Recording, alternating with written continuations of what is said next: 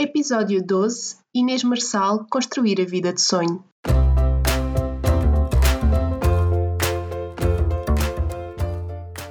Olá, eu sou a Neuza e este é o Saltei do Sofá, um podcast sobre mudar de vida, sair da zona de conforto e viver alinhado com a própria essência. Todas as semanas vou entrevistar um convidado inspirador ou partilhar uma reflexão minha. Deixa-te inspirar.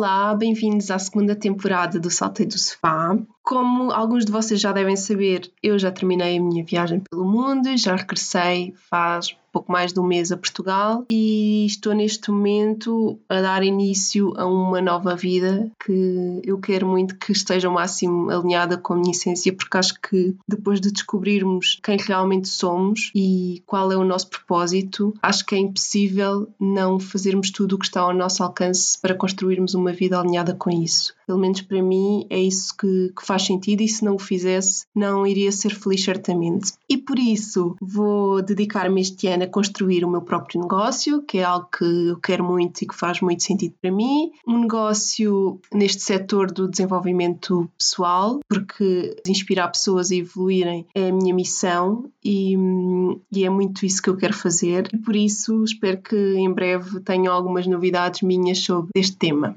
Entretanto, hoje recomeço a segunda temporada do podcast, que entretanto está parado já há algum tempo, exatamente porque eu estive num grande processo de, de reflexão, que, como também já referi aqui várias vezes no podcast, parar, uh, ter tempo para refletir é algo muito importante, sobretudo quando temos que tomar decisões sobre o caminho que queremos seguir e sobre qual é o caminho que é melhor para nós. E foi isso que eu tive a fazer nos últimos tempos, enquanto terminava a minha viagem fantástica e depois do meu regresso a Portugal. E agora está mais do que na hora de voltar a trazer-vos histórias super inspiradoras com muitos convidados especiais que vamos ter nesta, nesta temporada. E hoje trago-vos já uma pessoa fantástica que tem uma história incrível que eu adorei mesmo conhecer e espero que vos inspire muito, que é a Inês Marçal. A Inês Marçal é hipnoterapeuta e tem uma história de vida absolutamente fantástica, porque é uma pessoa muito genuína, que enfrentou muitas dificuldades desde criança, mas que foi sempre uma pessoa resiliente. Ou seja, apesar de ter tudo para ter desistido, encontrou sempre, no fundo de si, força para se erguer, para voltar a levantar-se do chão e para ir atrás daquela que era a sua vida de sonho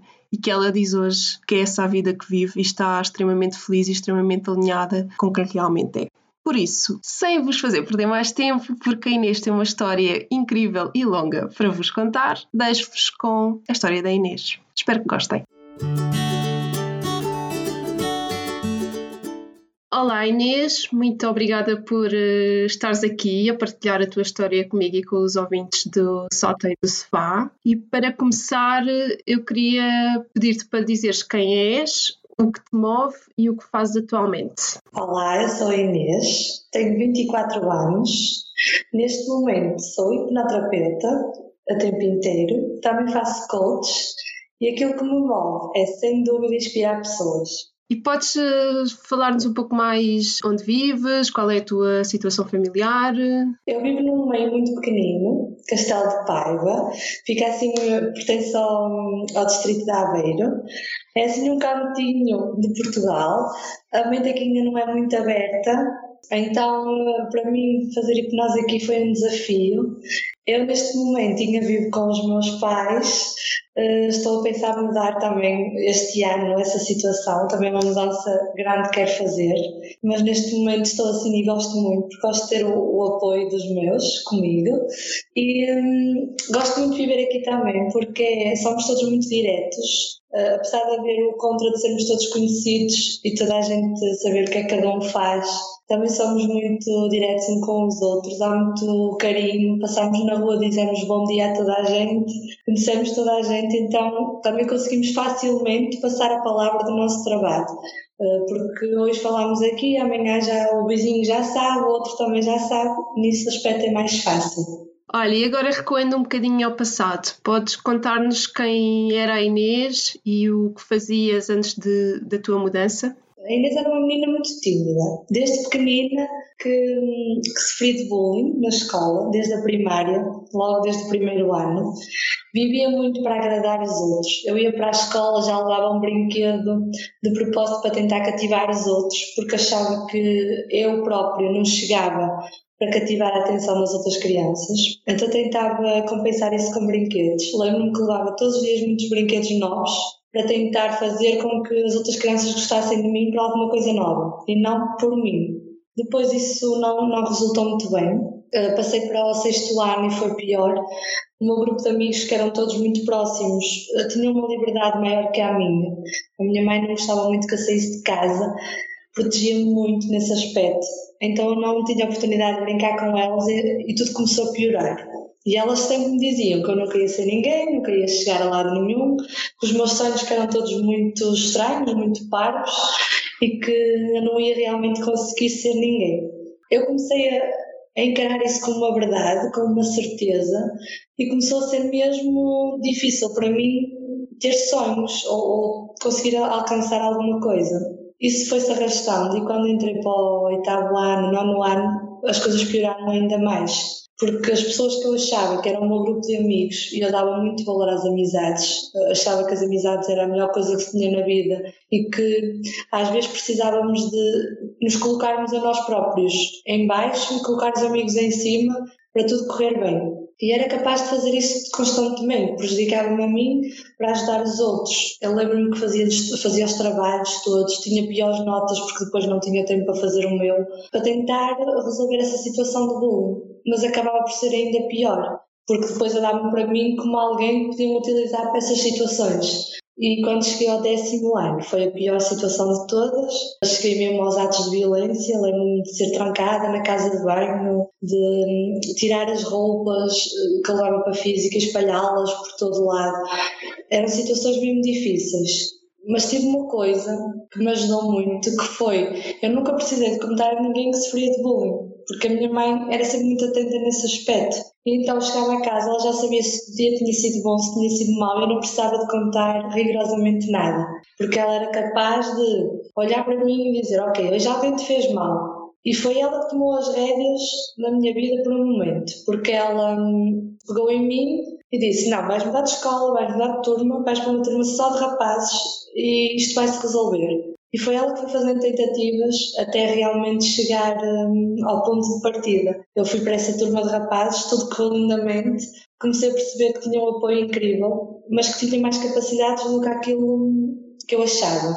Mas tudo foi por terra quando eu saí da escola, com 17 anos, e não consegui arranjar emprego todas as tentativas que eu fazia aqui em Castelo eram inúteis, eu não conseguia arranjar trabalho e comecei a sentir novamente a pressão do não vales nada, não, não és capaz de fazer nada, não vais chegar a lado nenhum e comecei a fechar-me em casa.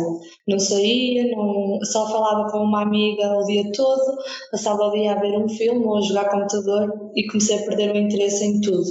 Achava mesmo que não ia conseguir. Eh, e foi nessa altura que comecei a ficar doente, comecei a ter problemas de, depressivos, de ansiedade, de stress e comecei a sentir-me cada vez pior. Já acordava doente, já acordava a sentir-me mal, já deitava-me a sentir mal eu comecei a ficar com muito medo de tudo, medo das pessoas, não, não saía de casa. Se fosse para sair à noite, eu saía, mas sentia mal de ir logo embora. As multidões começavam a atrapalhar-me e comecei a perceber que alguma coisa não estava realmente bem.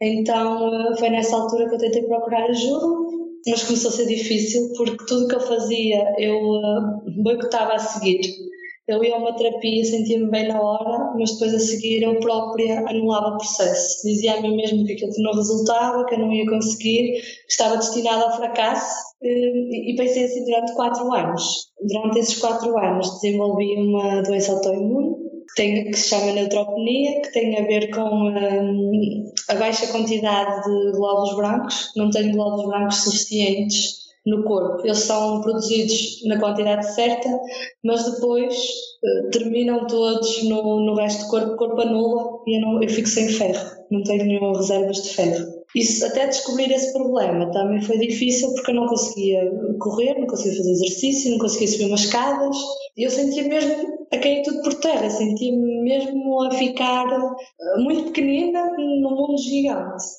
Depois lembrei-me que existia a hipnose, lembrei-me das palestras todas que fui assistindo e um dia vi na televisão uma entrevista do Dr. Alberto a falar de problemas de estômago a ser curados com hipnose. Eu, na altura, tinha problemas em tudo quanto era sítio, o estômago era um deles. Eu deixei de comer tudo, só comia massa cozida com atum.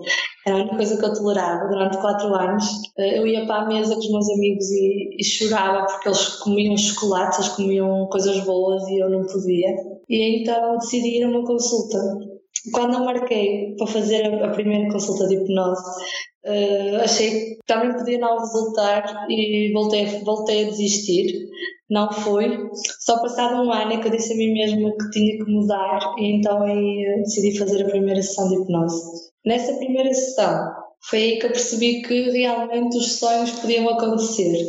Eu fui e um dos meus grandes sonhos era conhecer o mentor da hipnose, o Dr. Alberto Lopes, e quando cheguei lá fui à sessão e quando saio tenho a minha mãe a dizer olha, tens que esperar porque o Dr. Alberto quer falar contigo. Eu disse, então, mas eu nem sequer pedi para falar com ele, isto não está a acontecer. E ela, olha, não sei, mas ele veio-te a entrar e quer falar contigo. E foi nessa conversa que tudo mudou. O Dr. Alberto Lopes levou-me ao escritório dele e disse que olhava para mim e que havia tantas capacidades e perguntou-me porque é que eu estava lá, o que é que eu tinha para ter ido a uma sessão de hipnose. Eu expliquei e logo nesse dia tive logo um convite para fazer voluntariado com ele, numa sessão de hipnose que era para luta contra fobias. Como eu tinha medo de cães, aceitei o desafio e, e fui às escuras, cheia de ansiedade, cheia de medo, mas percebi que, ok, está aqui qualquer coisa que pode mudar. Eu vim aqui, tinha o sonho de conhecer e esse sonho aconteceu sem eu fazer um grande esforço. Uh, o ambiente lá começou a ajudar, as sessões começaram a ser ótimas, comecei a comer normalmente, até que eu disse a mim mesma: se há alguém que acredita em mim, é porque realmente eu tenho valor, senão uma pessoa conhece tanta gente. Conhecer valor em mim é porque eu realmente tenho qualquer coisa. E comecei a tentar perceber que coisa era essa. Uh, demorei um ano, depois das sessões terminarem, uh, comecei-me a sentir muito melhor. Comecei a experimentar vários, vários trabalhos. Como eu não arranjava trabalho, comecei a experimentar várias coisas por conta própria. Uh, fiz limpezas, trabalhei numa serração de madeiras para experimentar, trabalhei num alambique fazer água ardente, trabalhei hum, numa sapataria a vender sapatos e foi aí que eu percebi que eu tinha uma coisa boa dentro de mim que eu conseguia adaptar-me a tudo. Tudo que eu experimentava, eu conseguia adaptar-me facilmente. Até que um dia eu recebo uma chamada para ser convidada para ir fazer uh, o primeiro curso de hipnose. E eu fiquei toda entusiasmada, fui, mas mais uma vez o universo destruiu tudo tudo que eu tinha sentido porque eu estava para me inscrever e na hora que ia escrever o meu nome senti-me mal, tive um ataque de pânico e tive que sair da sala a correr porque não aguentava estar lá. O que é que aconteceu? Vim embora Uh, percebi que afinal não havia qualquer coisa que não estava bem resolvida. Voltei a fazer mais uma sessão de hipnose para perceber o que era. Percebi que era só um medo mesmo de arriscar. E então, passado mais ou menos meio ano, arrisquei outra vez, inscrevi-me na turma e ingressei numa turma cheia de, de pessoas novas, num sítio novo, uma coisa completamente fora da zona de conforto, porque eu já não estudava há algum tempo. E depois era ir para um sítio ficava um bocadinho mais longe, que eu não, conhecia, era de noite, mas mesmo assim decidi arriscar. A minha mãe acompanhou-me sempre, porque ela não me deixava fazer nada sozinha, e fui na, na altura que me inscrevi. Eu inscrevi-me passado um mês, saí no meu primeiro emprego. Eu senti que as coisas realmente se começaram a alinhar. Uh, saí do primeiro emprego perto de casa, numa fábrica, entrei para a fábrica entrei para o curso de hipnose ao mesmo tempo. Então comecei a trabalhar e a estudar ao mesmo tempo. Quando cheguei à primeira aula, aquilo complicou-se um bocadinho, porque eu percebi que no meio de tanta gente eu era a única que não tinha licenciatura. Eu não tinha licenciatura, trabalhava numa fábrica, vinha de um sítio muito pequenino e toda a gente que lá estava, ou eram médicos, ou eram enfermeiros, ou eram contabilistas, administrativos, e então foi mais complicado. Depois disso, eu decidi que não queria fazer mais o curso, queria sair o que é que aconteceu? No fim da primeira aula, eu disse ao, ao professor Alberto que não queria mais continuar, que realmente não fui feita para aquilo, que se calhar a ideia de que eu não ia conseguir fazer nada era verdade, porque como é que eu, não licenciado, no meio de tantos licenciados, ia conseguir perceber, ia conseguir chegar até ao fim? Se calhar não era o momento certo. Ele só pediu para confiar em mim, para arriscar e que tinha a certeza que eu ia chegar ao fim. Não foi fácil, porque foi muito difícil conjugar o trabalho novo com os estudos. Eu comecei a estudar imenso, havia muitas coisas que eu não percebia, mas eu disse a mim mesma que se eu vencesse aquilo, eu era capaz de vencer qualquer coisa. Então eu segui em frente. Nessa altura, chegámos ao primeiro exame. O primeiro exame era hipnotizar 40 pessoas, umas à frente das outras. Era um exame prático. Eu fui cheia de medo. Lembro-me que, que até tive que tomar um comprimido para acalmar, porque era muito stress. E cheguei lá, fiz o exame, depois fiz o escrito.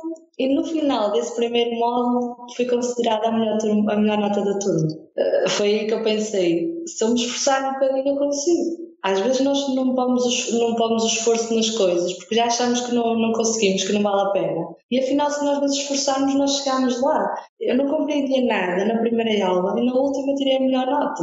Realmente, se nós nos esforçarmos, nos empenharmos, nós conseguimos tudo o que quisermos. Depois do primeiro módulo, eu decidi continuar, fiz o segundo, que era mais difícil, voltei a ter uma das melhores notas na turma, até que cheguei ao terceiro, uh, e no terceiro foi o estágio. Lembro-me que, que, adorei a experiência, conheci pessoas incríveis. Era já no, no contexto mais clínico, tínhamos que trabalhar com pessoas mesmo a sério, e adorei porque senti mesmo que era aquilo.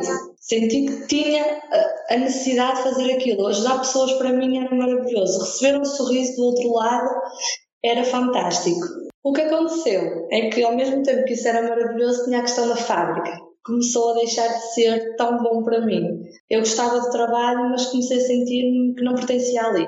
Pertencia mais ao mundo de ajudar os outros do que ao estar numa fábrica. E não tenho nada contra quem trabalha lá, mas eu acho que quando nós não nos sentimos bem num sítio, não nos identificamos, devemos tentar procurar algo onde a gente se sinta bem. Porque se nós estamos num trabalho que não nos identificamos, automaticamente com o passar do tempo vamos começar a sentir sentir-nos mal, a não gostar de ir, a não estar bem com as pessoas que lá estão. E eu comecei a sentir isso tudo. Foi o trabalho onde mais me senti valorizada. Nisso estou muito grata porque os meus dois anos na fábrica eh, tive, tive um valor que nunca tive na vida. Conseguiram encontrar coisas em mim que nem eu própria sabia que existiam. Confiaram em mim, deixaram-me avançar com ideias, projetos que eu nunca pensei que deixassem e nisso estou mesmo super grata porque foi quase como se me dessem aquele carinho que eu nunca tive em pequenino e aquela a falta de valorização foi como se de repente numa fábrica com tanta gente eu sentisse aquilo mas chegou a um ponto que deixou de fazer sentido começou a ser ir só por ir ir só porque tinha que ser porque comecei a perceber que não me encaixava ali havia outras coisas que eu queria fazer e a partir daí surgiu uma lista enorme de sonhos. Parece que vinham uns atrás dos outros. E quando se, eu acho que quando se ganha a vontade e sabe o truque para realizá-los, não queremos parar. Pois é, é um vício, é agora consegui isto, então agora também consigo aquilo. E continuei, continuei, terminei o estágio e tratei logo de arranjar sítios para começar a, a dar sessões. Uh, fui para o sítio de uma amiga minha, um salão de estética, comecei a estar lá, convidei alguns colegas a ajudar-me e depois criei o sonho de abrir uma clínica, eu própria. Disseram-me que ia ser muito difícil, Castelo Paiva não ia aderir à hipnose e eu própria disse que ia mudar isso. E gosto do resultado, estou contente com o resultado porque ao fim de um ano tinha muita gente a procurar-me e realmente senti que fiz a diferença. O que aconteceu é que o sonho de abrir uma clínica sobrepôs-se muito ao trabalho na fábrica. Começou a ser mesmo difícil gerir as duas coisas, porque eu comecei a fazer turnos, saía da fábrica, vinha trabalhar para um espaço, depois saía do espaço e ia trabalhar para a fábrica e começou a ser muito difícil. Até porque comecei a estar com casos difíceis e estava aqui a falar com eles e de repente tinha que passar para o contexto de fábrica. Era quase como dois bonecos sociais um bonequinho é operário fabril, a outra já é terapeuta e aquilo começava a fazer-me confusão. Eu não podia ser a mesma pessoa nos dois sítios. E como eu costumo dizer, quando a zona de conforto está confortável demais, já não nos vai dar nada de novo, é porque já não tem nada para acrescentar. E eu gosto da zona de desconforto. Apesar de me ter um bocadinho de medo, dá-nos sensações novas, dá-nos desafios novos e acaba por ser melhor, acaba por nos levar a, a descobrir medos que nem sabíamos que tínhamos, se calhar a desbloquear outros. Isso sim é viver, é, é andar em constante agitação sem saber o que é que nos está à espera e não acordar todos os dias às 8 da manhã para estar a, a trabalhar numa coisa que sabemos que vai ser assim o dia todo. Depois disso, uh, surgiu o grande sonho, como eu falei, de abrir a clínica e decidi abrir o espaço meu. Em maio deste ano arrisquei, mas estava muito cansada na altura era muito trabalho e eh, estava a começar novamente a sentir-me exausta, a não conseguir lidar com a situação. Foi uns tempos confusos para mim, porque eu queria largar a fábrica, mas não tinha sustentabilidade suficiente na parte da hipnose. E então foram ali momentos de pensamentos mais negativos que me estavam a, a confundir um bocadinho cheguei ao ponto de pensar: será que eu não estou a querer muita coisa? Será que eu não estou a querer fazer tudo em cima do joelho? Quero tudo agora, descobri a fórmula e agora quero tudo ao mesmo tempo. E tive que aprender a parar. Nessa altura parei mesmo, tive que pensar o que é que queria e ao mesmo tempo que pensei no que é que queria, comecei a perceber quais eram as outras possibilidades e surgiu o Prisma, o Prisma Clínica, onde eu estou agora, que veio de encontro ao meu sonho, que era trabalhar numa clínica, veio-me dar outra estabilidade e assim consegui pôr o ponto final na fábrica e sair de lá. Até porque já estava numa fase de energia muito negativa, já não estava a ser saudável e consegui pôr o ponto final. Até pôr o ponto final foi difícil, mas depois de pôr o ponto final foi quase como se libertasse um peso de cima. Então no dia que saí, que senti que aquilo foi o fim, foi como se a felicidade invadisse e não tinha mais por onde expressar. Aliás, eu nunca pensei que me ia sentir tão bem de libertar alguma coisa, porque eu antigamente era muito agarrada a tudo. Qualquer coisa que me entrasse me gostava a largar. E agora não. Noto que hum, se é para sair, se é para largar, tem que ser agora.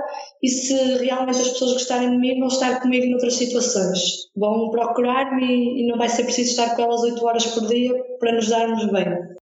Estou agora aqui, estou a adorar a experiência. Uh, larguei um trabalho ao mesmo tempo que estou a construir uma casa, que me estou a desenvolver um, a nível pessoal também. Foi assim uma decisão muito bem pensada. Claro que deu medo, eu senti muito medo ao início porque tinha medo que as coisas não corressem bem. Mas nós temos duas opções: ou deixamos que o medo nos desafie, ou deixamos que o medo nos bloqueie. Se eu deixasse que ele bloqueasse, nunca ia sair do lá, ia deixar estar no garantido porque eu daqui a dois meses ia ficar efetiva. Se eu deixei que o medo me desafiasse, arrisquei e agora estou super feliz, sinto bem, as coisas estão a correr bem, parece que está tudo alinhado, umas coisas com as outras, o universo está mesmo a meu favor e estou a conseguir viver tudo aquilo que quero, estou, tenho tempo agora para os meus novos projetos Estou feliz, todos os dias recebo sorrisos novos do outro lado da secretária. É viver num desafio constante. Nunca sei que casa é que está à minha espera, nunca sei que desafio é que vem a seguir. Isso para mim é, é incrível. É passar de uma Inês tímida, sem objetivos, para uma Inês que só quer desafios. E eu gosto muito mais de mim agora, encarar desafios por mais difícil que eles sejam, do que a ter aquela Inês que não, não saía do mesmo sítio, que era presa, que não, não tinha autoestima nenhuma. Gosto muito mais agora. Mesmo a nível de saúde, sei que isso melhora. Sei que porque a minha doença autoimune exige alguns tratamentos durante bastante tempo. E a Inês antiga, quando ia fazer esses tratamentos, ficava triste, ficava insegura, chorava todas as vezes que ia fazer o tratamento, porque eu bloqueei o cabelo, porque ficava mais mal disposta.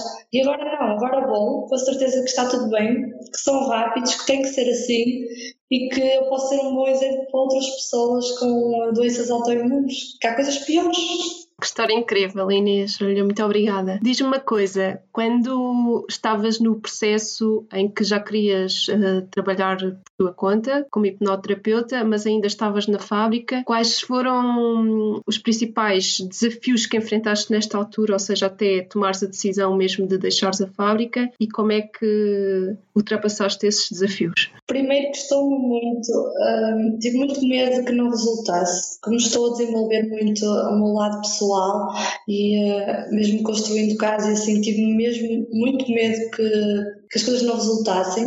Uma dificuldade que eu tive foi saber se essa minha decisão era algo que eu realmente queria, que era a minha alma a falar, ou se era um bocadinho o meu ego de eu querer só por querer. Porque eu sou muito entusiasmada, entusiasmo-me logo, fico logo fascinada com as ideias e depois tenho medo de estar a arriscar só porque tive aquela ideia, só porque me entusiasmei. Foi uma dificuldade, tive que aprender hum, a ouvir mais a minha intuição. Durante muito tempo tive que aprender a meditar, a estar mais comigo, porque precisava de saber isso, precisava de saber essa certeza. Depois, uh, outro desafio que eu tive é que havia muita gente na fábrica que eu gostava, que tinha-me dado a oportunidade de evoluir e eu tinha receio de falhar com essas pessoas. Eu um, ainda tenho alguma dificuldade em lidar com uh, o medo de falhar, porque quando faço as coisas, eu gosto de fazê-las bem e deixar os outros satisfeitos com aquilo que eu faço. Então eu estava a sentir-me um bocadinho com aquela dúvida de e se eu sair, como é que será que não vou estar a ser mal agradecida? Será que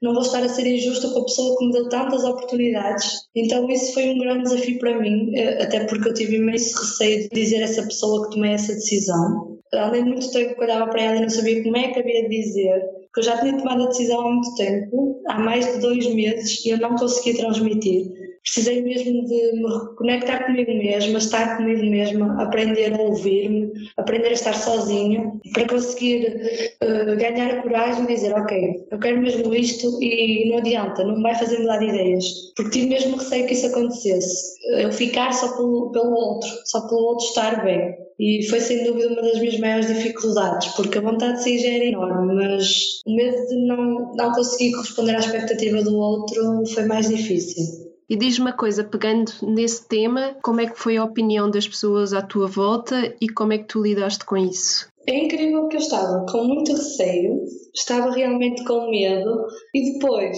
na hora que tomei a decisão, tentei logo explicar de uma forma muito mais suave que ia sair e que tinha uma grande proposta. Eh, eu acho que o facto de também ter a proposta do Prisma me ajudou a explicar melhor as coisas.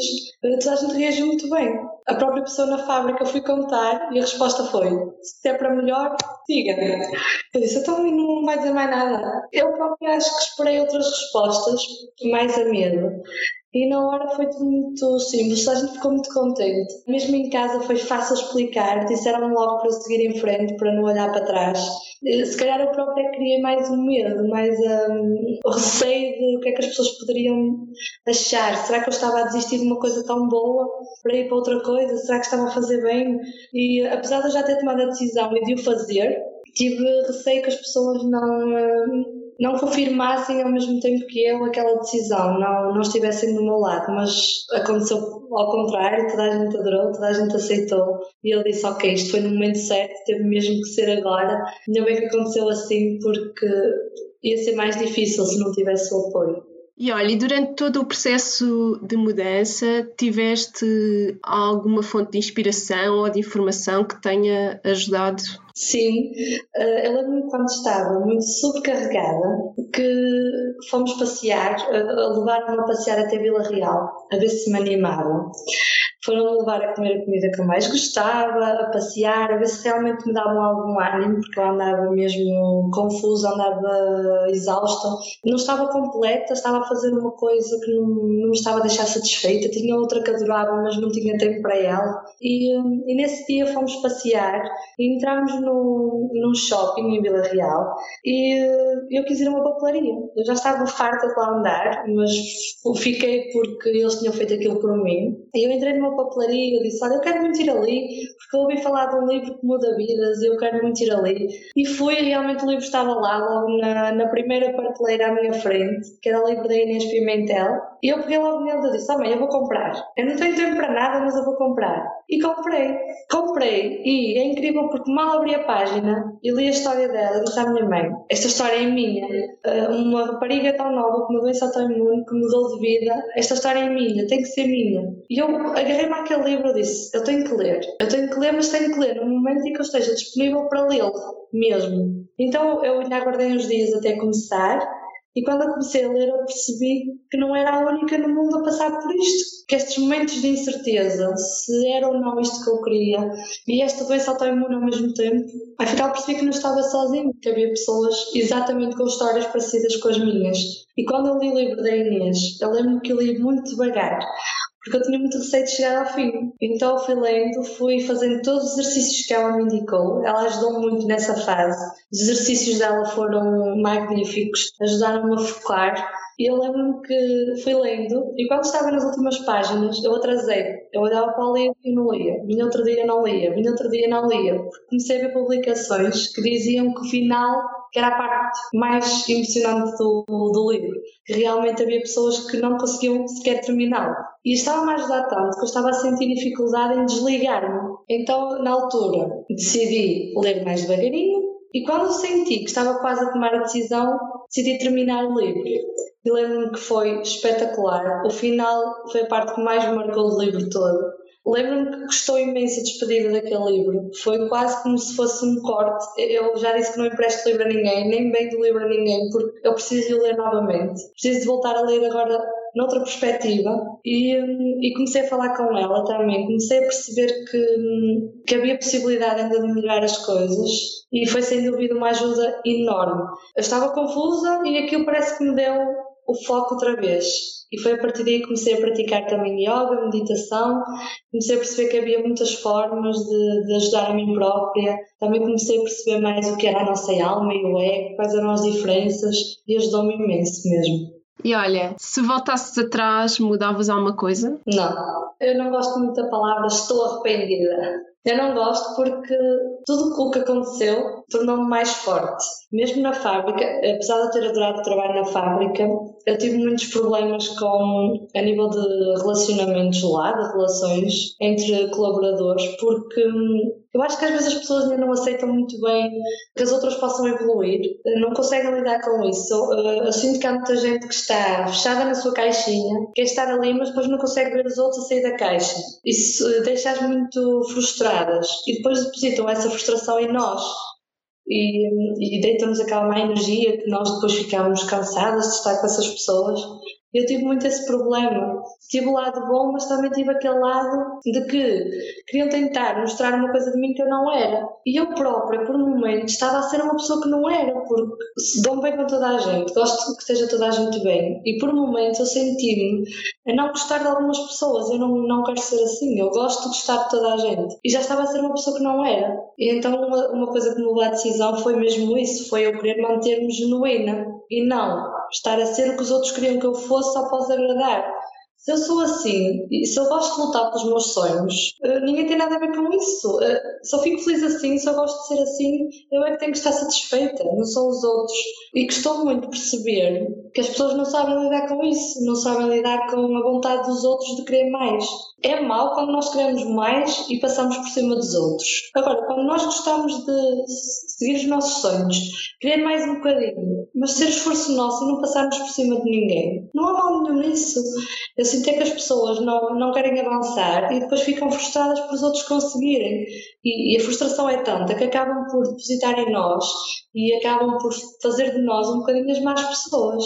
E isso também foi um dos motivos que me levou mais a, a querer eh, sair, mas também foi um dos motivos que me levou a crescer mais, porque com isso eu deixei, deixei de ligar tanto aos comentários que faziam, deixei de ligar às opiniões. Se gostam, gostam, se não gostam, paciência, eu acho que nós nunca vamos agradar a todos. E hum, nós também não gostamos de toda a gente, nós também não gostamos de toda a comida, e não é por isso que somos infelizes. Ninguém é obrigado a gostar de nós. Se não gostam, há muitas outras opções. Ninguém tem que ser compatível 100% com as outras pessoas. Mas também não acho certo, só porque não se gosta, tentar se calcar, tentar se prejudicar ao máximo. Acho que a felicidade não vem assim. E então não me arrependo, não, não mudava nada, porque tudo, tudo isso me ensinou. E acho que lidei da melhor forma, acho que até fui forte o suficiente. Por isso acho que não, não mudava nada, não, não estou arrependida de nada.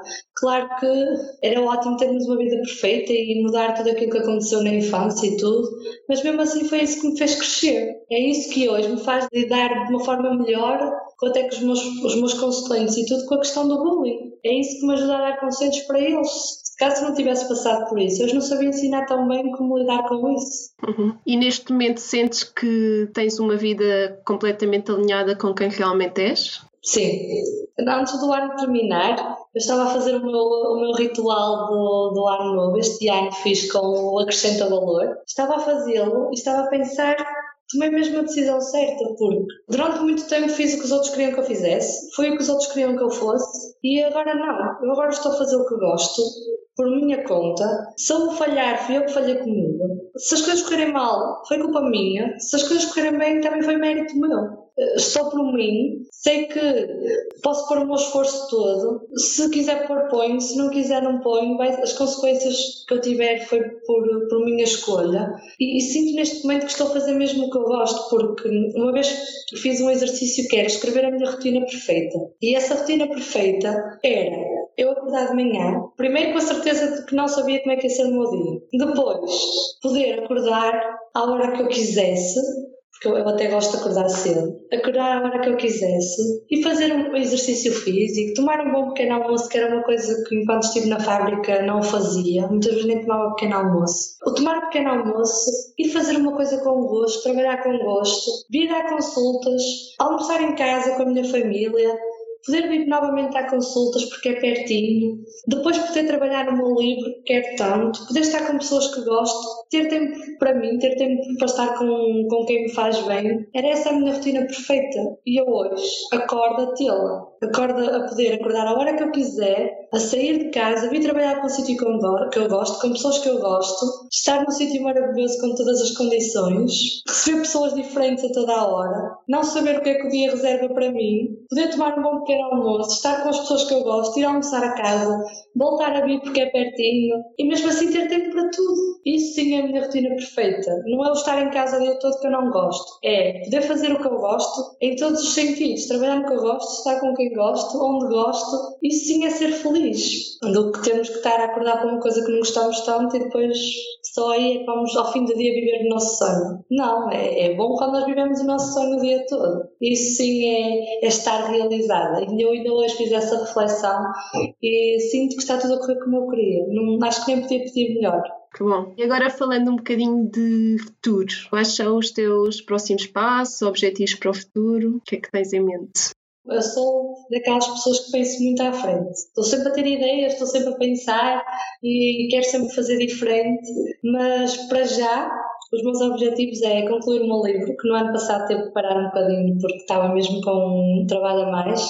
É terminar o meu livro este ano. Uh, continuar a, nível, a desenvolver a nível pessoal a minha casa e a minha relação. Uh, a nível profissional, Quero também conseguir divulgar mais a hipnose em Castelo de Paiva. Tenho agora um projeto que em breve vai ser divulgado sobre hum, terapias alternativas, que ainda não, ainda não falei muito dele porque ainda não está bem estruturado, mas já estamos a tratar disso. Outro objetivo que tenho também é conseguir trazer hum, mais informação para cá, para Castelo Paiva, para que esta gente se possa abrir mais, não ter tanto medo de experimentar e eh, conseguir inspirar o maior número de pessoas durante este ano para que, para que elas saibam e, e consigam atingir os sonhos delas, seguir os sonhos, para que possam ser tão felizes como estou a ser agora. Porque é possível. É, se nós quisermos, é possível. Sim, sem dúvida. Olha, agora queria pedir-te duas coisas para tu partilhares. Uma, uma pessoa ou algumas pessoas que te inspirem neste momento. E outra, um conselho para quem sente vontade de mudar, mas ainda não conseguiu coragem para fazê-lo. Então, pessoas que me inspirem neste momento. A Inês Pimentel, sem dúvida, que eu até estou, eu vou fazer agora a formação online com ela na academia. Ela é sem dúvida uma pessoa que me inspira todos os dias. O Dr. Alberto, eh, porque quando eu tenho alguma dúvida é sempre com ele que eu falo. Adoro ir lá porque sinto que é voltar a casa, voltar a receber aquela força que ganhei lá a primeira vez. Tenho outra pessoa também que me acompanhou muito no, no, meu, no meu primeiro projeto de hipnose, que foi a, a Ana Oliveira. Eu conheci no curso de hipnose. Ela também fez uma mudança drástica na vida dela e uh, juntámos por um acaso e já criámos coisas muito bonitas no mundo da hipnose. Infelizmente agora já não estamos juntos porque apareceu esta proposta, segui o meu caminho, ela seguiu o dela, mas até agora tivemos muitos projetos juntos e, e adorei, foi fabuloso é aquela pessoa que, quando eu estou a sentir qualquer coisa, eu ligo e ela diz que está a sentir o mesmo. É, é espetacular, é como se fôssemos irmãs há muito tempo e não, e não soubéssemos. Há também uma pessoa que hum, nem é só inspiração, é uma pessoa que faz muito sentido para mim neste momento na, na área de hipnose, porque ela é a minha melhor amiga desde pequenina, mas ela nunca acreditou nisto. Ela, quando eu decidi arriscar nesta área, ela sempre disse que eu era louco e que hum, gostava muito de mim, mas que não conseguia muito apoiar nisto, que não, achava que não fazia sentido nenhum, que não ia nada correr bem, mas que mesmo assim que eu fosse, que eu arriscasse, mas que, que, era, que era uma coisa que ela não aceitava muito bem e que nunca na vida, se ela precisasse, ia recorrer a isso, porque hum, me fazia muita confusão. E é incrível porque eu, eu, fiz muitos projetos, fiz inaugurações, fiz palestras, ela nunca foi a nada. Eu uh, tinha muita gente lá e ela nunca estava presente. Nós estivemos muito afastadas também por causa disso, porque ela hum, era muito estranho para ela todo este mundo. Ela não conseguia sequer estar nas apresentações, ela não conseguia ir porque ela não aceitava. Até que há um dia em que ela vem ter comigo, uh, muito a medo, e pede-me ajuda, porque precisou de ajuda com um problema dela. E eu uh, pergunto, então, mas precisas de ajuda, tu vens cá hum, agora ter comigo, mas tu não gostas. E ela sei, tu tens todo o direito a mandar-me embora, mas eu preciso de uma oportunidade. E eu dei-lhe essa oportunidade. Toda a gente tem direito de experimentar quando quer experimentar. E hoje é a pessoa que mais me apoia nisto tudo. Ela foi a primeira pessoa que gravou a primeira entrevista comigo.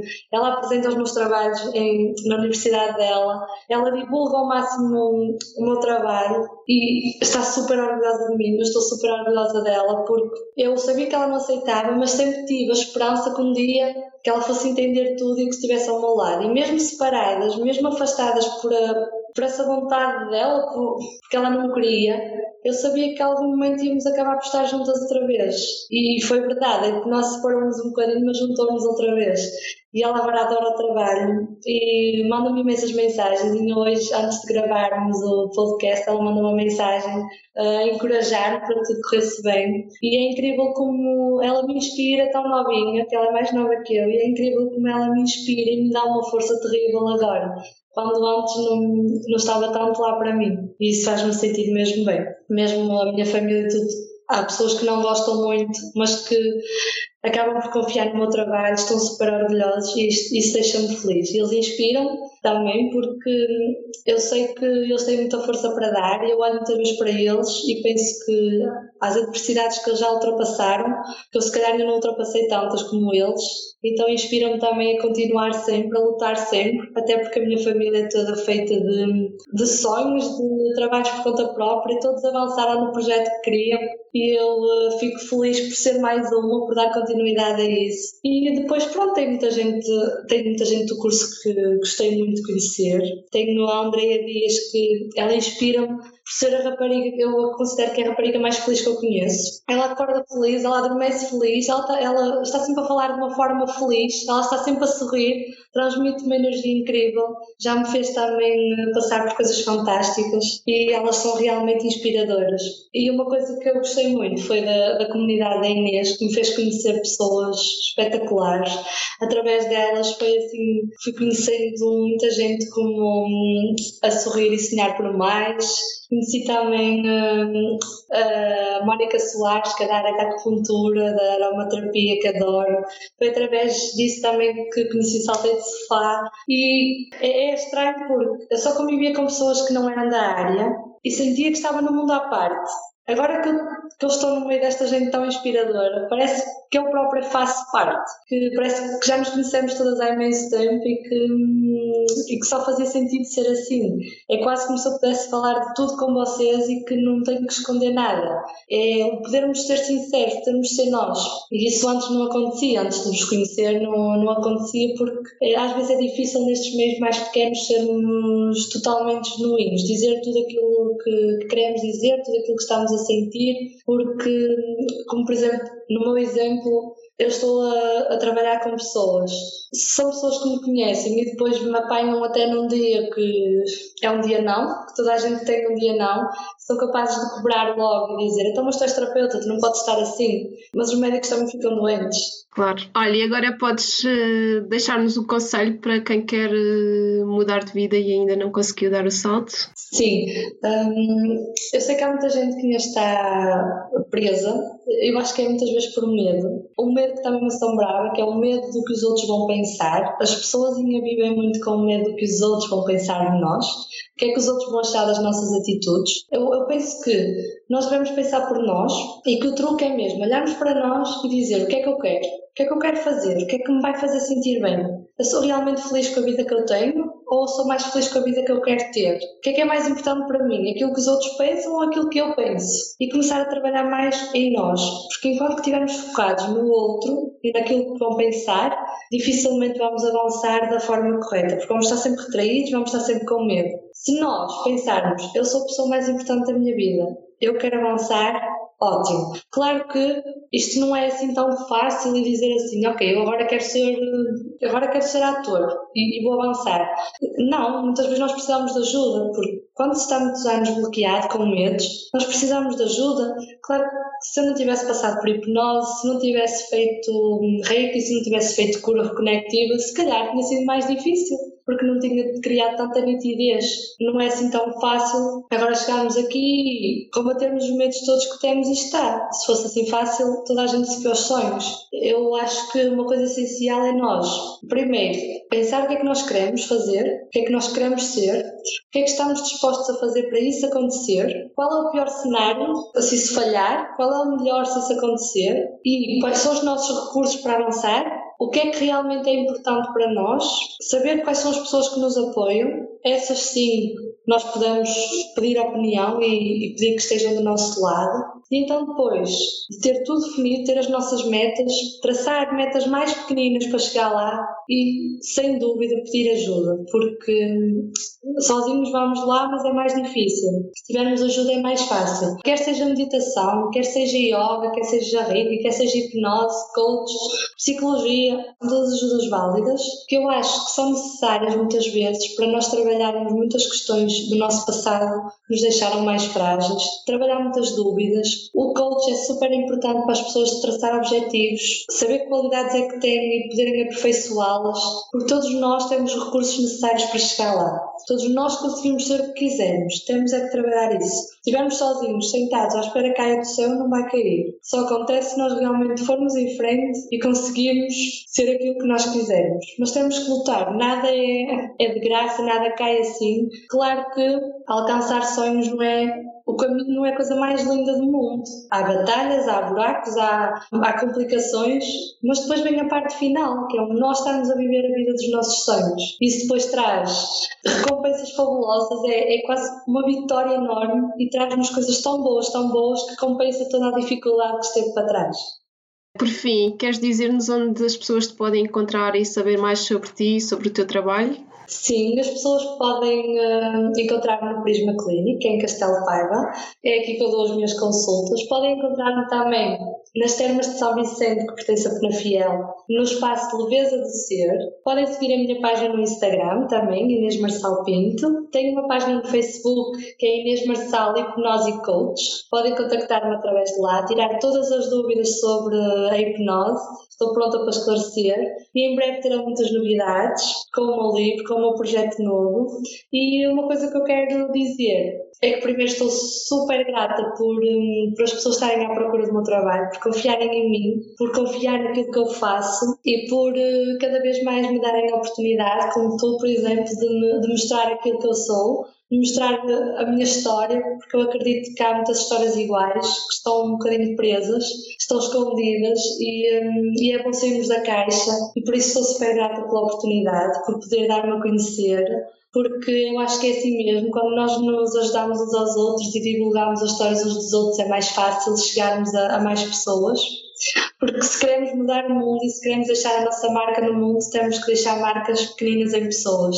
Só assim chegamos lá. Então estou, quero agradecer-te imensa oportunidade e quero que as pessoas, eu gosto que as pessoas perguntem, eu não me importo de, de explicar tudo, tirem as vossas dúvidas, podem encontrar-me nas redes sociais, podem vir aqui, estou sempre disponível para conversar, para ajudar, para dar exercícios para as pessoas fazerem. Aquilo que eu quero é mesmo ajudar o máximo de pessoas que eu conseguir para que elas possam se sentir bem e felizes. Que bom. Olha, Inês, eu é que agradeço muito pelo teu testemunho e pela tua história incrível, que eu tenho a certeza que vai inspirar muitas pessoas. Adorei mesmo saber mais sobre a tua história e agradeço-te mesmo do fundo do coração. Obrigada, eu.